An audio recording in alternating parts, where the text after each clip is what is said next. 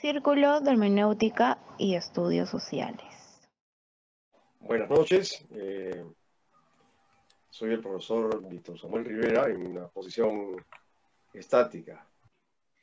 Eh, continuamos con el coloquio internacional de, filosofía, filosofía política y pandemia. Eh, para ciertos efectos, ah, si bien es verdad que ha habido otros ponentes, otros participantes eh, argentinos a lo largo de la semana.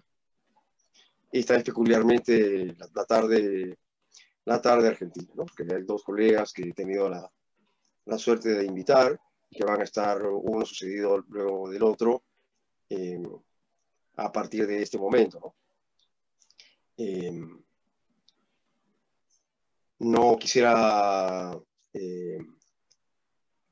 decir cosas excesivas, Solamente quiero presentar al, doctor Fernando Berezñac, que trabaja en, eh, en, la Facultad de Ciencias Sociales de la Universidad de Buenos Aires eh, y es investigador del CONICET, que es el equivalente al, al CONCITEC del Perú. En todos los países hay una institución que fomenta la investigación. Bueno, estimado doctor Fernando, lo dejo para que pueda usted dar paso a su conferencia. Gracias. Eh, muchas gracias, Víctor. Eh, quisiera entonces eh, comenzar agradeciendo a todas las personas que organizaron este magnífico evento, y especialmente, obviamente, a Víctor Samuel Rivera por su generosa invitación, en primer lugar, y la respetuosa presentación que acaba de realizar. También quisiera agradecer a las personas que muy amablemente se hicieron de un tiempo para escucharme. Espero estar a la altura de tan potente gesto en estos tiempos. Permítanme comentarles que la presente conferencia continúa una línea de investigación que ya estaba eh, presente en el libro que viera su luz en el 2007, titulado El Imperio Científico, Investigaciones Político-Espaciales. Pero esta vez trataremos de ir un poco más allá de eh, las líneas allí presentadas. Quisiera entonces eh, comenzar explicitando qué voy a entender aquí en esta conferencia por política al menos a los fines de la temática sobre la que me propongo reflexionar en esta ocasión. Para eso será necesario que dejemos a un lado, aunque sea por un momento, esa idea que vincula la política con una serie de elementos, personas, nomenclaturas, edificios, incluso temáticas. Estamos acostumbrados a llamar políticos a personas que cumplen ciertas funciones o que discuten ciertos temas, a lo que sucede dentro de ciertos campos o entre ciertas personas, a lo cual se le supone el carácter político o incluso a veces también se asocia la política a la materialidad de una serie de edificios. Considero necesario salir del carácter superficial de lo político en el que muchas veces nos vemos inmersos, quizás por costumbre, y ahondar en la, cuestión de otra manera. Es por eso que aquí entenderemos por política la discusión en torno a la cual, perdón, la discusión en torno a cuál es la historia que se contará que hizo posible la sociedad en cuestión la discusión en relación al sentido que se le debe otorgar a la sociedad presente y a las herramientas de las cuales se servirá. Y finalmente, la discusión en torno al horizonte que la guiará. Aquello que hable de estas cuestiones, es decir, de la historia, del sentido de las herramientas y del horizonte que guiará a las sociedades, es lo que entenderemos por política. Pero obviamente tampoco aquí debemos preguntarnos por aquello que nosotros, en nuestra individualidad consideramos nuestra historia, nuestro horizonte, nuestras herramientas y nuestro sentido. La pregunta por lo político que aquí queremos trabajar es aquella que discute y determina, por una temporalidad determinada, la historia, el sentido, las herramientas y el horizonte de las sociedades, sino de la civilización.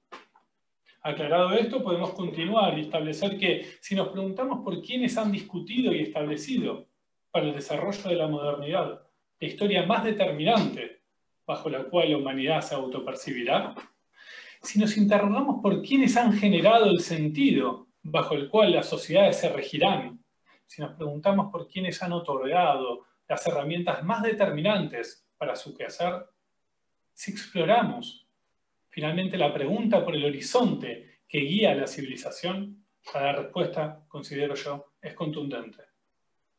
La respuesta es la racionalidad tecnocientífica esa que lo ha dominado todo y por doquier. Es cierto, Hay otras historias, otros sentidos, otras herramientas y otros horizontes que coexisten con ella, pero no son lo suficientemente determinantes como aquella. No son las que determinan la política, o al menos no lo hacen tanto como aquella otra. De allí que considere que si uno atiende estas cuestiones, no hay duda que la ciencia tiene mayor peso que los actualmente llamados políticos. La importancia otorgada a la dimensión biológica y mutante, así como los avances técnicos de la historia de la evolución, son un claro ejemplo del tinte tecnocientífico con el que se lee la historia humana. La, organización de sociedades actuales concentradas en los parámetros pragmáticos, cuantitativos, instrumentales, utilitarios, funcionalistas, eficaces, exactos, sin más. Y este sin más es gran parte de la clave de la cuestión. También señala el tinte tecnocientífico del sentido que da orden estático y dinámico a las sociedades y a cada una de las vidas que allí se encuentran. Finalmente, las promesas de sociedades futuras en las que la mirada se encuentra más depositada en la novedad tecnológica esto es el robot, el dispositivo, las naves, que en lo que acontece, las múltiples y complejas dimensiones que hacen el entramado de relaciones externas e internas del ser humano, también señalan que el horizonte que guía la civilización está delineado por la tecnociencia. Así esta es la que cuenta la historia más determinante, la que ofrece las herramientas y otorga el sentido bajo el cual se deben organizar las sociedades, así como también es la que elabora el horizonte que guiará la así llamada nave civilizatoria. La tecnociencia es la que construye la política, es la que la discute. Esta idea entonces de un imperio científico es la que ya había sido asentada en ese libro del 2017, 2017 en donde afirmábamos que la política de la modernidad fue discutida y determinada por lo que se llama la ciencia moderna. Política que si bien tuvo algunos retoques, es cierto, a lo largo de la modernidad, no se modificó en lo esencial a lo largo de la misma. Así entonces, la política de la modernidad fue elaborada por esos políticos, filósofos y teólogos políticos de la naturaleza, que nosotros denominamos meramente científicos modernos, lo que habría que verlos como los más determinantes políticos de la modernidad. Es decir, que de la misma manera que podría decirse que la política, o mejor dicho, la teología política que determinó el medioevo, fue construida en un momento determinado, en un proceso que podría decirse que comienza con Pablo de Tarso, pero que recién tiempo después adopta la forma de una discusión explícita con los padres de la Iglesia, también luego obviamente en otras instancias, pero que en definitiva tiene su fin, al menos en cuanto a los temas esenciales. Es decir, de la misma manera que esa teología política se construyó en lo esencial durante un periodo de tiempo determinado, hasta el siglo IV, V de nuestra era aproximadamente, y luego tan solo fue administrada por el poder eclesiástico, de manera similar, consideramos, la política, sino la teología política de la modernidad, fue discutida durante la revolución científica por esos científicos, por esos políticos, por esos teólogos, por ejemplo, llamados Nicolás Copérnico, Galileo Galilei, Isaac Newton, Francis Bacon, entre otros, Kepler. Una política que luego los estados, esos que, vienen, llegan hasta hoy, tan solo pasaron a administrarla. Ahora bien, cabe preguntarse cuáles son las funciones que cumplen aquellos que hoy llamamos políticos, si lo que hacen no es exactamente política. Según una lectura rápida, podría decirse que más que políticos son administradores, gestores de la política del imperio científico. Ya Weber dejaba entrever esta postura cuando decía que las transformaciones culturales de alcance y validez universal que tuvieron lugar en Occidente en la modernidad se explican por la aparición de la ciencia newtoniana. Es que una vez descubierto el espíritu legislativo que reina guía a los astros en el universo, pudo ser posible adoptar ese modelo en el nuevo mundo moderno para dos cuestiones. Primero, para gobernar la dimensión sociopolítica y para disciplinar de forma homogénea los cuerpos humanos que transitan la esfera terrestre. Pero también para construir y controlar el método y el procedimiento del laboratorio estatal en que se crearán y desarrollarán los políticos funcionarios, es decir, los administradores. Existirá en la modernidad un intento por modelizarlo todo bajo una misma axiomática, con una matemática determinada, racional y experimental, que integra bajo su carácter legalista el movimiento racional, fijo, seguro, homogéneo y calculable de los astros, de la sociedad, de los cuerpos, de la vida biológica y del Estado. De ese carácter legalista, aunque positivo, es que sea posible, a través de la norma, trazar un paralelo entre el cosmos y el orden económico, jurídico, político de la modernidad. Weber decía entre finales del siglo XIX y comienzos del XX lo siguiente. El orden económico capitalista actual es como un cosmos extraordinario en el que el individuo nace y al que, al menos en cuanto a individuo, le es dado como un caparazón prácticamente irreformable, en el que ha de vivir y al que impone las normas de su comportamiento económico en cuanto se haya implicado en la trama de la economía. El autor va más allá al sostener que esa normativa que decía cómo se debe vivir, aquella de los monasterios y que influirá al profesionalismo, a la electricidad, dice Weber, contribuyó en lo que pudo a construir el grandioso cosmos de orden económico moderno que vinculado a las condiciones técnicas y económicas de la producción, mecánico-maquinista, determina hoy, con fuerza irresistible, el estilo vital de cuantos individuos nacen en él, no solo de los que en él participan activamente. Y de seguro, afirma Weber, lo seguirá determinando durante muchísimo tiempo más. Esto, claro está, está por verse, de acuerdo a las nuevas modificaciones que se estarían gestando, ya con lo que considero es el acaecer del imperio científico y el comienzo de una, nueva, de una nueva era en la que ya no es la ciencia moderna la que intenta dictaminar la política, sino una deriva de ella, que es la tecnológica. Bien. Es así entonces que, según Weber, las características del modelo de la ciencia occidental newtoniana, universalización, legalización, matematización, racionalización, control, son vinculables al hecho de que solo en Occidente se conoció un Estado con un derecho racionalmente estatuido y una administración de funcionarios especializados guiada por reglas racionales positivas, las leyes, las leyes de la naturaleza, con pretensión universal. Bien. Considero necesario entonces comprender a la ciencia moderna como una deriva del cristianismo, más precisamente como un grupo disidente dentro del cristianismo, que entonces lentamente y a través de sutilísimas negociaciones práctico-discursivas y estrategias diversas, mínimas y a gran escala, se irá independizando del poder eclesiástico e irá obteniendo mayor poder a medida que tanto la política como todas sus áreas economía, moral, psicología, nociología, encuentran en la ciencia cristiana moderna, porque la ciencia moderna no deja de ser cristiana, los recursos para el avance del capitalismo. Esto es, para la disciplina de los cuerpos y la biopolítica, pero también para el sostén moderno del orden jurídico sociopolítico, y lo hará a través de la ley científica, como veremos luego. Aclarados estos puntos, a partir de ahora problematizaremos la cuestión del biopoder estudiada primero obviamente por Michel Foucault y luego por muchos otros. Esa problematización se hará comentando las razones por las cuales en la modernidad, la vida, pero más precisamente la dimensión biológica de los seres humanos, se transformó por primera vez en el foco y eje principal de la política. Pero lo haremos tratando de ofrecer algunos argumentos que los especialistas en la materia, ya sea Foucault, ya sea Gamben o tantos otros, o bien obviaron o bien no los consideraron tan importantes como quien aquí les habla.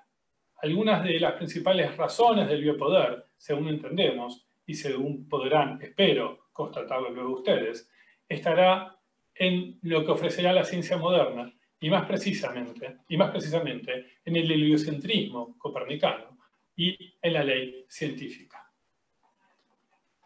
Como ya, muchos sabrán, fue Foucault entonces el que advirtió más claro y directamente, que otros al menos, la mutación de la política en la modernidad, o al menos ella que, según él dice, que diferenciándose de las épocas anteriores, dejará de poner el foco de la discusión política en cómo se quiere vivir, en el plus de vida, por así decirlo, en cómo lograr el más allá, en la forma de vida, en la cultura, en la historia, en el sentido y el horizonte de la forma de vida en comunidad, para proceder a concentrarse, sobre todo, en la dimensión biológica de los seres humanos, en gestar y desarrollar esa dimensión.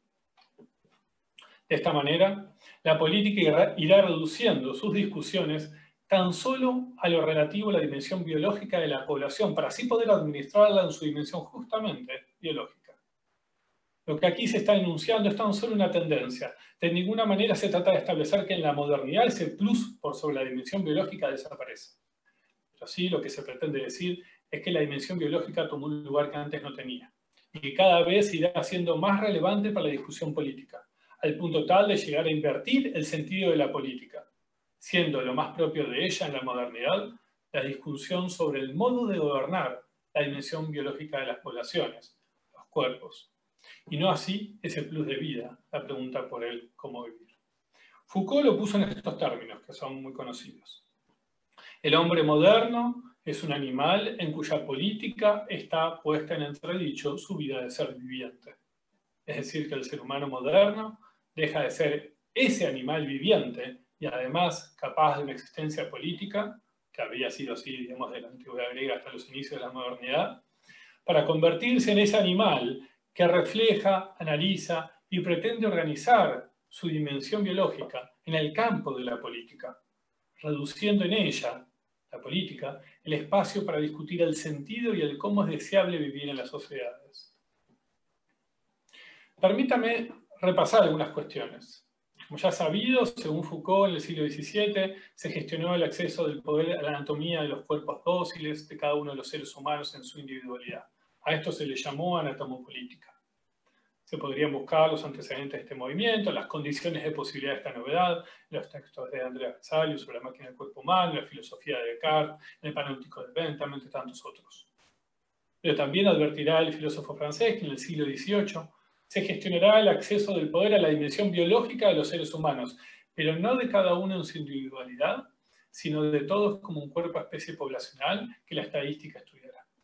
La articulación perfecta de ambas vertientes, de la anatomopolítica y la biopolítica, será en el siglo XIX, posibilitando el avance más determinante del capitalismo. Así, la más alta función del poder, el poder político, ya no será matar o amenazar con la muerte, como sucedía hasta los inicios de la modernidad, sino directamente, dice Foucault, invadir la vida enteramente, tal y como sucede desde la modernidad hasta la fecha.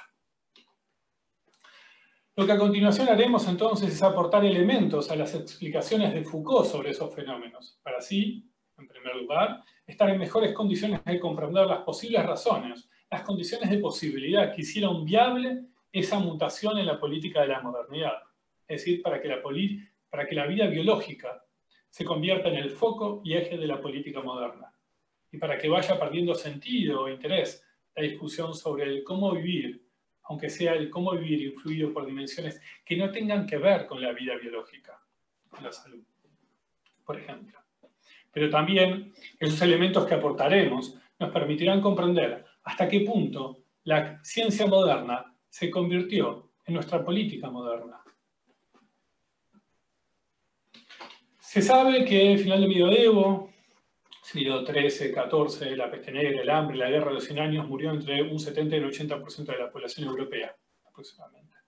La vida, la vida biológica se transformó en un problema. El renacimiento, que constituirá, que constituirá la primera parte de la revolución científica, emergerá entonces también de la muerte. En ella habitará ese fantasma, el cual recorrerá como un espectro toda la modernidad, generando así una de las tantas condiciones de posibilidad para que la vida, en su dimensión biológica, se transforme en el eje de la política moderna, para que la misma, para que la política moderna, dé cuenta de su capacidad de cuidar lo que la Iglesia Católica no había podido realizar. Al menos esa es la impresión que tenía en la época, esa es la impresión que se tenía en la época, tal como la atestigua Giovanni Boccaccio. Es cierto, y Foucault lo advertirá, que durante milenios la dimensión biológica influyó en lo histórico, en lo cultural advierte que las epidemias y el hambre constituían las formas más intensas y dramáticas de esa relación. La pandemia así lo demuestra, la pandemia actual. Sin embargo, dirá que lo que es una novedad es la entrada de la vida en la historia, la entrada de la vida en la historia. Y aclara, quiero decir, la entrada de los fenómenos propios de la vida de la especie humana en el orden del saber y del poder, en el campo de las técnicas políticas y sostendrá que eso se ve posibilitado por las transformaciones agrícolas, productivas y económicas que se gestan desde el siglo XVIII, que generaban más recursos de crecimiento demográfico y que liberan a la vida de aquellas amenazas constantes. En una transición quizás demasiado rápida, Foucault dirá que el desarrollo de los conocimientos relativos a la vida en general, el mejoramiento de las técnicas agrícolas, las observaciones y las medidas dirigidas a la vida y supervivencia de los hombres contribuían a ese aflojamiento. Un relativo dominio sobre la vida apartaba algunas inminencias de muerte. En el espacio de juego así adquirido, sigo con Foucault, los procedimientos de poder y saber, organizándolo y ampliándolo, toman en cuenta los procesos de la vida y emprenden la tarea de controlarlos y modificarlos.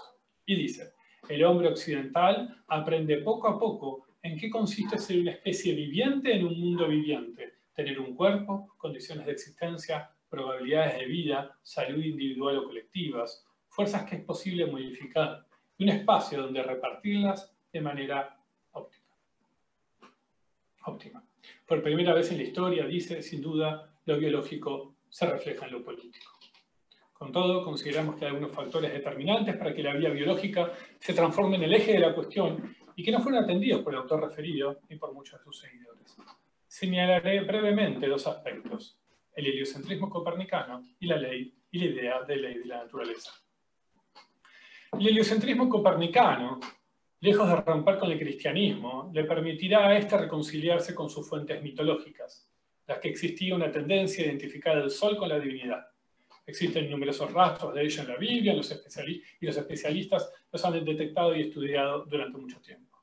Tanto el Sol como Cristo, entonces, serán la fuente de vida que estando en el centro, en el centro del sistema planetario, en el centro del sistema simbólico del cosmos copernicano, penetrarán la, penetrarán la Tierra para gestar y desarrollar la vida.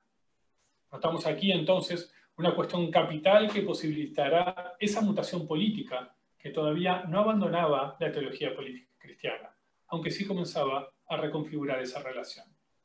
El heliocentrismo ubicaba a la vida como el eje del plan divino.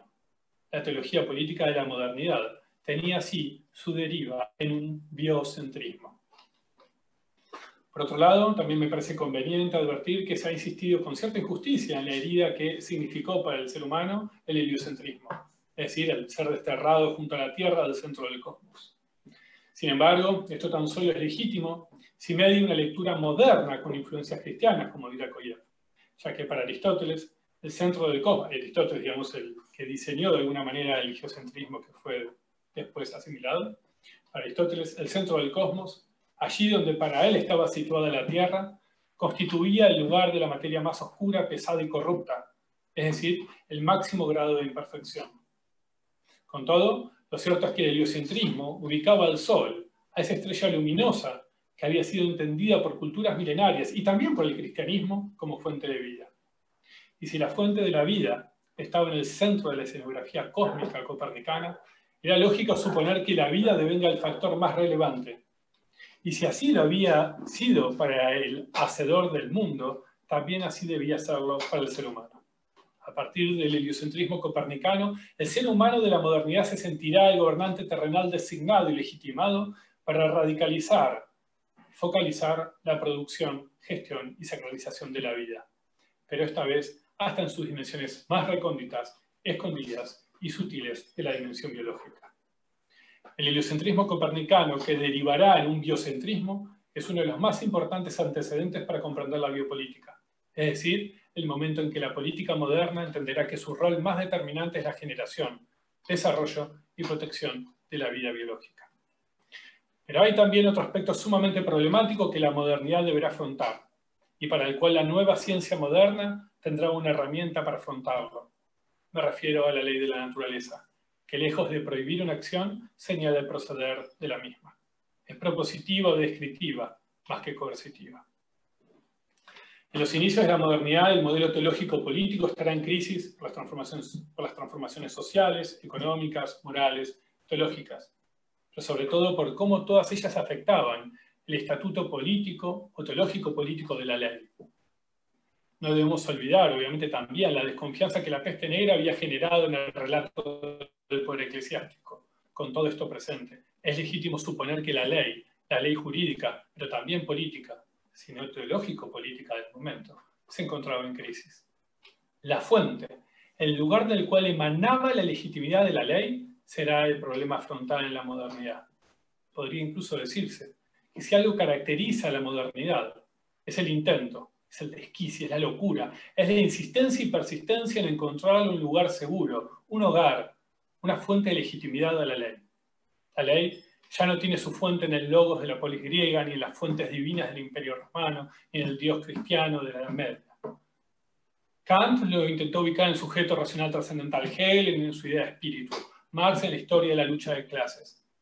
En esa lucha aún se está, y quizás el psicoanálisis sea uno de esos últimos intentos, aunque claramente no se está saliendo victorioso.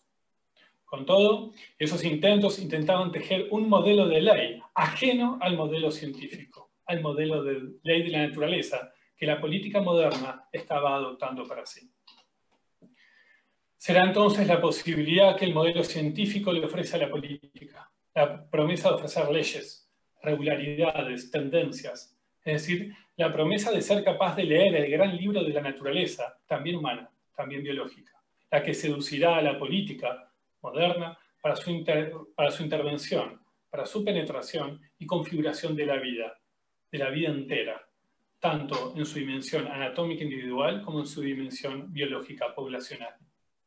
Y la eficacia de esta promesa, esta promesa política que la ciencia moderna le va a hacer a los estados, a los administradores, será consecuencia obviamente del fracaso en sostener la legitimidad de otra fuente para la ley. Lo determinante es que el estatuto político de la ley en la modernidad es débil. Tanto su fuente, su legitimidad, su distribución, como su ejecución presentan una serie de dificultades que son absolutamente novedosas para ella. Es allí entonces, en ese marco, que se da el auge de la ciencia moderna como política, que afirma primero con Copérnico ser capaz de leer los cielos, que luego con Galileo sostiene manejar, aunque en menor grado que Dios, el mismo instrumento matemático con el que aquel había diseñado la naturaleza de lo terrestre. E incluso Galileo se preguntará en algunas conferencias si esa matemática sigue funcionando en el infierno. Finalmente, con Newton, se, será, se considerará a la humanidad capaz de descubrir las leyes del universo que habían sido escondidas para el ser humano durante milenios. Allí entonces, en la ciencia moderna, la política puede encontrar una fuente, una legitimidad y con el tiempo también una forma de distribuir y ejecutar su ley. Solo que el precio a pagar será el de ir entregando poco a poco la organización, la historia, y el sentido de la civilización a un grupo de poder distinto del poder eclesiástico, pero tampoco uno simplemente secularizado y político, como, tal y como se entendería hoy en la actualidad. Se le entregará el poder a ese grupo, llamémoslo de poder cristiano, disidente del poder eclesiástico, que se llama ciencia moderna, el cual tendrá cada vez más influencia al punto tal de dominar la escena política mundial, relegando a los aún hoy denominados políticos a una mera función administrativa de los cuerpos y a la gestión calculadora de la vida biológica. Como dice Foucault, es necesario indagar en el nuevo modo de relación entre la historia y la vida, en esa doble posición de la vida que la pone en el exterior de la historia, como su entorno biológico, y a la vez en el interior de la historicidad misma humana, el interior de la historicidad humana, penetrada por sus técnicas de saber y de poder. Pero ¿cuáles son ellas? porque la historicidad de la ley puede penetrar la biología de la humanidad, porque el saber biológico de la humanidad presupone en sí mismo la presencia de una ley, sino de una regularidad, al menos así, en el plan biológico de la especie humana. Y si lo biológico puede penetrar la ley humana, es porque ella ha perdido de vista algo sobre el cual Canguilhem advertía, que ya no es la naturaleza de la biología, sino un saber biológico. Foucault advierte que en la modernidad, y también como efecto del desarrollo del biopoder, se tenderá a no focalizar tanto el orden desde el clásico estatuto de la ley que amenaza y castiga y que prohíbe, sino de la ley como norma, desde la ley como norma, que, que establece mecanismos continuos, reguladores y correctivos, que distribuye lo viviente en un dominio de valor y utilidad, diciendo cómo es necesario vivir, no prohibiendo esas acciones que no, deberían que no serían aconsejables. Pero lo que hay que explicar es la razón de ser de esta norma y cuáles son las condiciones de posibilidad para que ella sea efectiva. Y esto tan solo lo podemos explicar si entendemos que la apuesta política de la modernidad por la ley no es la clásica, es la de la ley científica, que lejos de amenazar y castigar a quien incumpla una prohibición, describe el modo necesario, determinante o estadísticamente, sino la tendencia o la regularidad que ya habitaría en la naturaleza, en este caso en la dimensión biológica de ese cuerpo especie poblacional, que por ahora tan solo lo puede estudiar estadísticamente, pero que también promete poder captar con sus leyes físico-químico-biológicas. Hay mucha discusión en torno a si es posible hablar de leyes en la biología. ¿sí? Una discusión en la cual no me voy a meter hoy, al menos no en este momento. Foucault decía que las constituciones escritas en el mundo entero a partir de la Revolución Francesa, los códigos redactados y modificados, toda esa actividad legislativa permanente y ruidosa no deben engañarnos. Ellas son las formas que tornan aceptable un poder esencialmente normalizador. Digo entonces que allí se genera estableciendo, que él se genera esa, ese poder esencialmente normalizador, se genera estableciendo cuáles son los parámetros normales y cuáles los anormales. Pero esto se hace posible a partir de la legitimidad que ofrece la ciencia cuando dice que es natural y que no es natural, cuál es el desarrollo normal y cuál no lo es, según, según un orden de leyes necesarias, probables, probables o estadísticas. La ley, esa que antes regulaba el orden jurídico político prohibiendo poniendo límites a todos los ámbitos culturales, ahora intenta gestionar todas las áreas, señalando que la dimensión biológica de los seres humanos existe una ley, una cuasi ley, que es inapelable y que debe desarrollarse. Esa es la nueva ley primera. Una ley hasta ahora secreta y que estaba escondida en el seno de justamente aquello que se debía regular, esto es, la dimensión biológico-natural del ser humano. La política que se discutirá es la ley o cuasi ley biológica del ser humano. Y obviamente los verdaderos políticos serán los físicos, los químicos, los biólogos, los neurólogos. Los funcionarios de los estados irán administrando lo que esos políticos terminen por decidir. Y esto es lo que constituye uno de los temas más problemáticos de la actualidad. Así entonces, el modelo de la ley política moderna no es otro que el de la ley de la ciencia de la naturaleza, por ende, la política se encontrará con el problema de tener que ordenar la dimensión biológica del humano a partir de una ley o cuasi ley que se supone aquella ya tendría. Esta es la política sobre el biológico, que no hace otra cosa que ayudar a regular aquello que presupone que ella tendría y hacia lo que ella tendería. Lo que entonces la política moderna comienza a negar, llegando a la contemporaneidad casi anulado, es la posibilidad de la vida de ir contra lo que se considera es sí misma en su dimensión biológica, contra esa supuesta ley que se estaría gestando en su desarrollo. Lo que estaría anulando es la posibilidad de ir contra la posibilidad de la errancia de la vida, es decir, contra la posibilidad de su propia mutación hacia lo que la política, es decir, lo que la ciencia moderna y su orden político caracteriza como una monstruosidad. Sea como fuere, el egocentrismo copernicano y la ley de la naturaleza de la ciencia moderna son dos dimensiones fundamentales, dos condiciones de posibilidad ineludibles para el acontecer de la biopolítica moderna, para el hecho de que la política moderna haya reducido su discusión a lo biológico y abandonando así toda otra dimensión sobre el cómo vivir. Si me parece importante atender esta cuestión, es porque sobre todo lo que me parece esencial es localizar cuál es el lugar de la política, cuáles son los elementos de la política, cuáles son los discursos de la política, es decir, aquellos que dictaminan la historia, el sentido, las herramientas y el horizonte de las sociedades actuales. Por ende, cuando se quiere hacer política entonces, o por lo menos cuando se quiere hacer esa política a gran escala, considero yo que lo que hay que ir a discutir entonces es a la ciencia moderna. No para anularla, a la ciencia moderna y a la ciencia de la modernidad, aquella que se fue desarrollando. No para eliminarla, sino en todo caso para discutirle su carácter de política y en todo caso transformar a la racionalidad tecnocientífica en una herramienta que se pueda o también quizás no se pueda utilizar.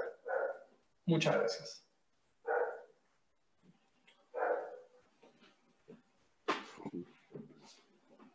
Sí, buenas está. Eh, muchas gracias, eh, Fernando, por tu disertación. Eh, yo quería hacerte una pregunta humilde, no sé si me pueden ver o no me pueden ver, porque estoy siendo testigo de una catástrofe monstruosa del mundo tecnocientífico. pero tengo la impresión ¿no? que, de que Mm, quizá tienes un punto de vista eh, excesivamente humanista sobre el desarrollo de la civilización actual. Tú comenzaste haciendo una, una precisión interesante sobre cómo entendías la política, respecto de la cual hay, hay, muy poco que, se podría objetar. ¿no? Creo que es una, una posición eh, realista, ¿no? en el sentido de entender que formamos parte de un horizonte de sentido, que ese horizonte de sentido eh, nos resulta inapelable y que podemos, sin embargo, eh, pensar sobre él remontándonos a través de algún tipo de estructura narrativa, en, el cual, o a través de la cual eh, nos resulte más claro o quizá más interesante sobrellevar aquello en lo que siempre estamos.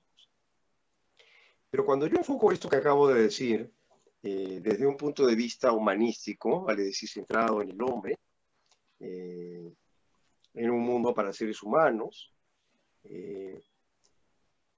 Eh, me pregunto allí esta, esta doble cuestión, ¿no? ¿Cómo explicamos la relación tan conflictiva que tenemos nosotros seres humanos de, esta época tecnocientífica con el mundo natural? ¿Cómo podríamos hablar de, un, de una política relativa a lo vivo, eh, si es que hemos excluido a lo viviente que no sea nosotros mismos del horizonte de, lo que estamos eh, gestando políticamente. Hemos, hemos hecho que todo lo demás que no sea humano eh, sea externo al mundo. Hemos hecho este, este, este juego de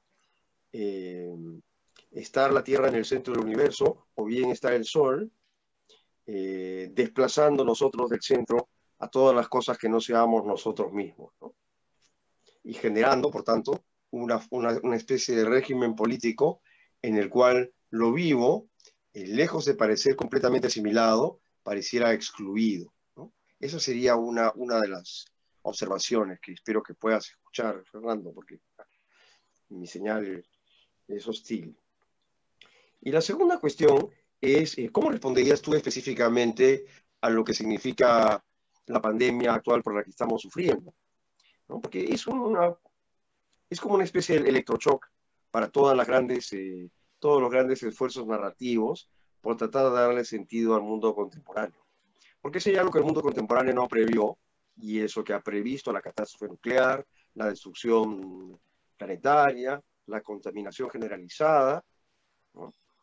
pero creo que no había previsto eh, ser colonizada por una nueva clase de ser, una nueva clase de ser eh, que está eh, precisamente extraída, o una, clase de ser que está extraída justamente del el mundo político en el que supuestamente tenemos control sobre lo vivo, lo viviente y los cuerpos.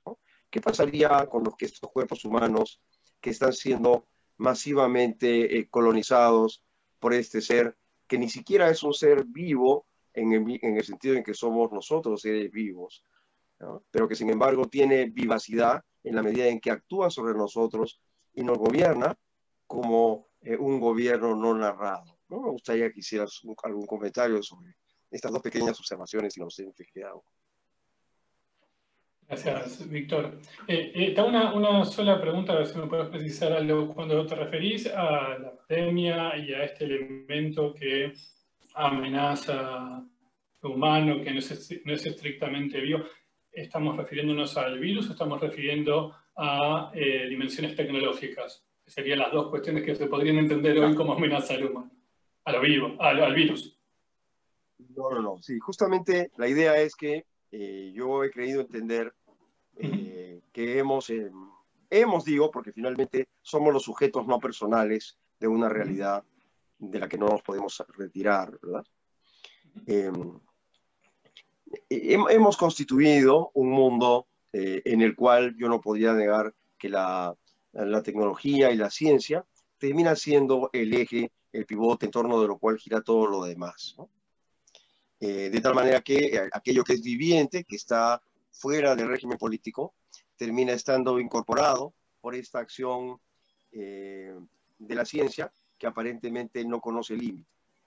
Eh, sin embargo, en este horizonte aparece, eh, aparece como una experiencia universal eh, un virus que ha sido capaz de trastornar políticamente el mundo sin habernos consultado nada y que no teníamos nosotros previsto. Nosotros mismos, de los que, de los que he dicho antes, somos los sujetos del régimen de la tecnología del que tú has hablado. Entiendo. No sé si ha sido... Sí, sí, perfecto, ahí, ahí entendí perfectamente. Bien. Bueno, eh, voy a comenzar entonces por el inicio.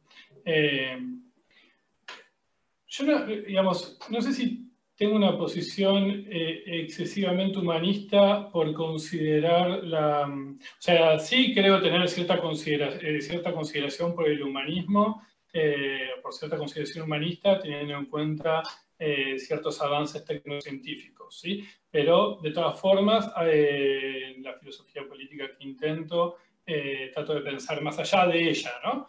Ahora, cuando trato de diagnosticar qué fue lo que, qué fue lo que aconteció en los inicios de la modernidad, lo que observo justamente es que no hay un desarrollo humanista, eh, eh, sino justamente quizás una serie de discusiones sobre qué es esa dimensión humanista. Y uno podría incluso decir que el desarrollo de la política moderna concentrada tan solo en la dimensión biológica, o principalmente en la dimensión biológica, es el abandono de una posición humanista.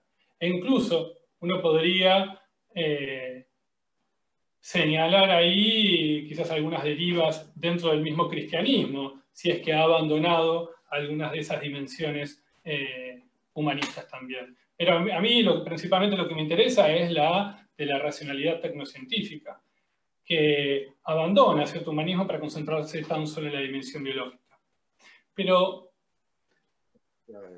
no sé si es exactamente un abandono de, todo lo biológico ajeno al humano, sino que es una concentración del análisis y del uso de todo lo biológico, porque lo incorpora, solamente que lo incorpora dentro de la faceta eh, tecnocientífica. Ahora, Sí me parece muy importante eh, atender una cuestión de lo que está sucediendo ahora con la pandemia y que me parece que es eh, sumamente importante.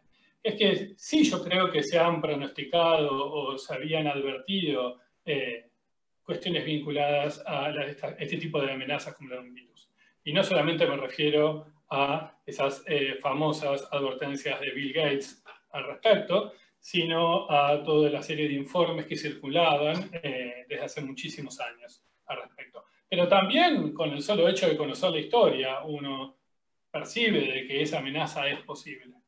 Me parece que más que una incapacidad para prever estos acontecimientos, lo que nos encontramos o lo que, sí, con lo que se encuentra la ciencia moderna es exactamente con aquello que eh, creo, eh, vos señalabas, es decir, se encuentra con un límite y lo que nos encontramos todos es que esa confianza, esa confianza quizás por momentos ciega, depositada en la racionalidad tecnocientífica, también tiene sus límites.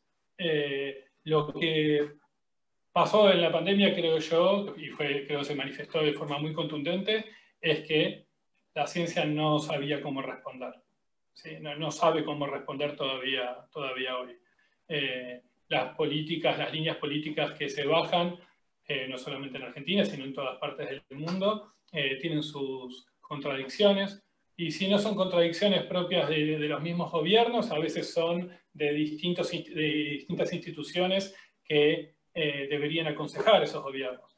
Es decir, que la ciencia moderna muestra su, un límite que tiene, y un límite que tiene muy puntualmente en relación a lo que había señalado durante la conferencia, que es la posibilidad de conocer hasta en sus más sutiles detalles la dimensión biológica. Es un problema que eh, sobre todo se suscitó más fuertemente a partir del siglo XX, porque una cosa es estudiar las leyes que rigen a los astros, que en cierta manera, en contraposición, por lo menos con la dimensión biológica, podrían ser fenómenos más simples, eh, por lo menos una primera lectura. Pero otra cuestión más compleja es eh, comprender qué es lo que sucede en la dimensión biológica. Y, y allí, si bien hay numerosos avances, también hay numerosos obstáculos. Obstáculos que se vienen visualizando hace mucho tiempo, por ejemplo, en muchas vacunas que las buscamos y no se logran. Eh, como por ejemplo la HIV. Eh, pero me parece que, que, sobre todo lo que nos encontramos es ahí con un, con un, problema de esa magnitud, con un problema que tiene que ver con los límites de la ciencia moderna. Eh, y de forma, me parece más, más importante, en lo que tiene que ver con la pandemia, me parece que lo, lo que quizás deja como, como una posibilidad es la, la posibilidad de tratar de pensar una política que no esté eh, dictaminada por la racionalidad tecnocientífica y que no tiene que ver necesariamente con eh, volver a una dimensión antigua o una dimensión de la teología política del poder eclesiástico, ni tampoco tiene que ver con entregarse entonces a eh, la vanguardia tecnológica.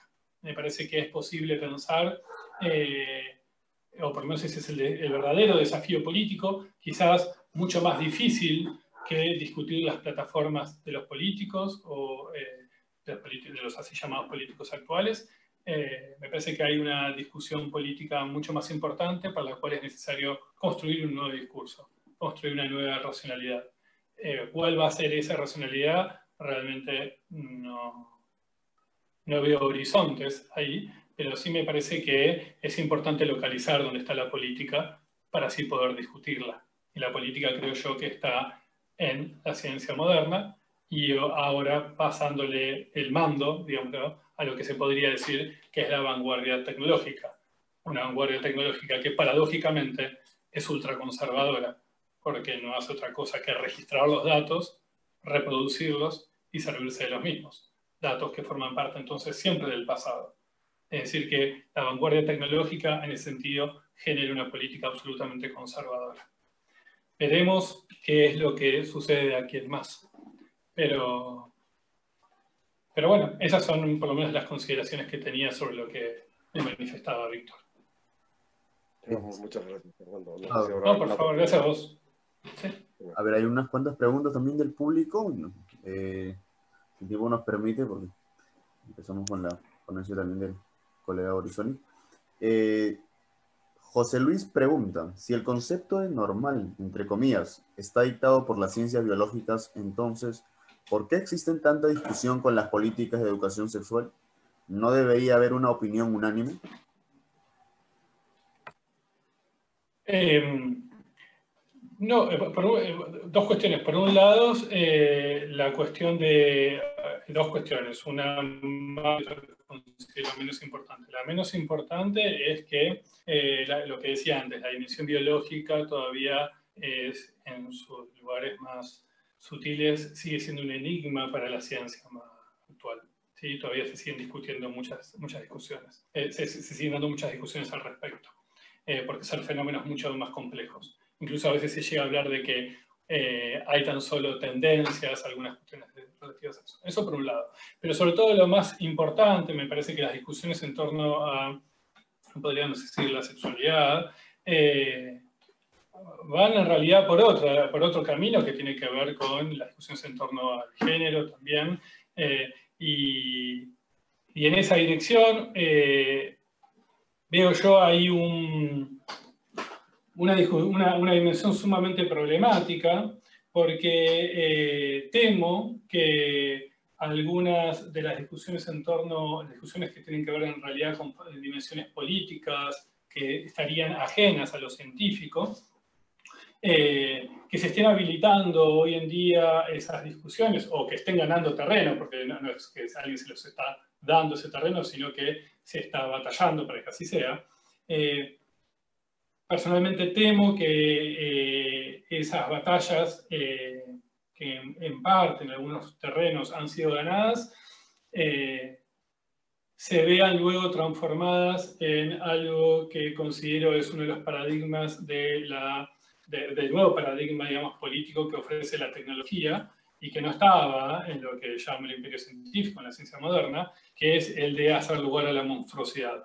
¿Sí? Mientras que, como decía antes, la ciencia moderna supone una ley que hay que desarrollar, o supone una ley que hay que, que, hay que desarrollar, la vanguardia, y en ese sentido eh, las batallas por la sexualidad tendrían ahí un problema, eh, la vanguardia tecnológica eh, le interesa contar una historia distinta, una historia que me parece que sí quiere hacer lugar a la monstruosidad porque tiene que insertar el campo biológico con el campo, con el campo técnico, en el campo tecnológico.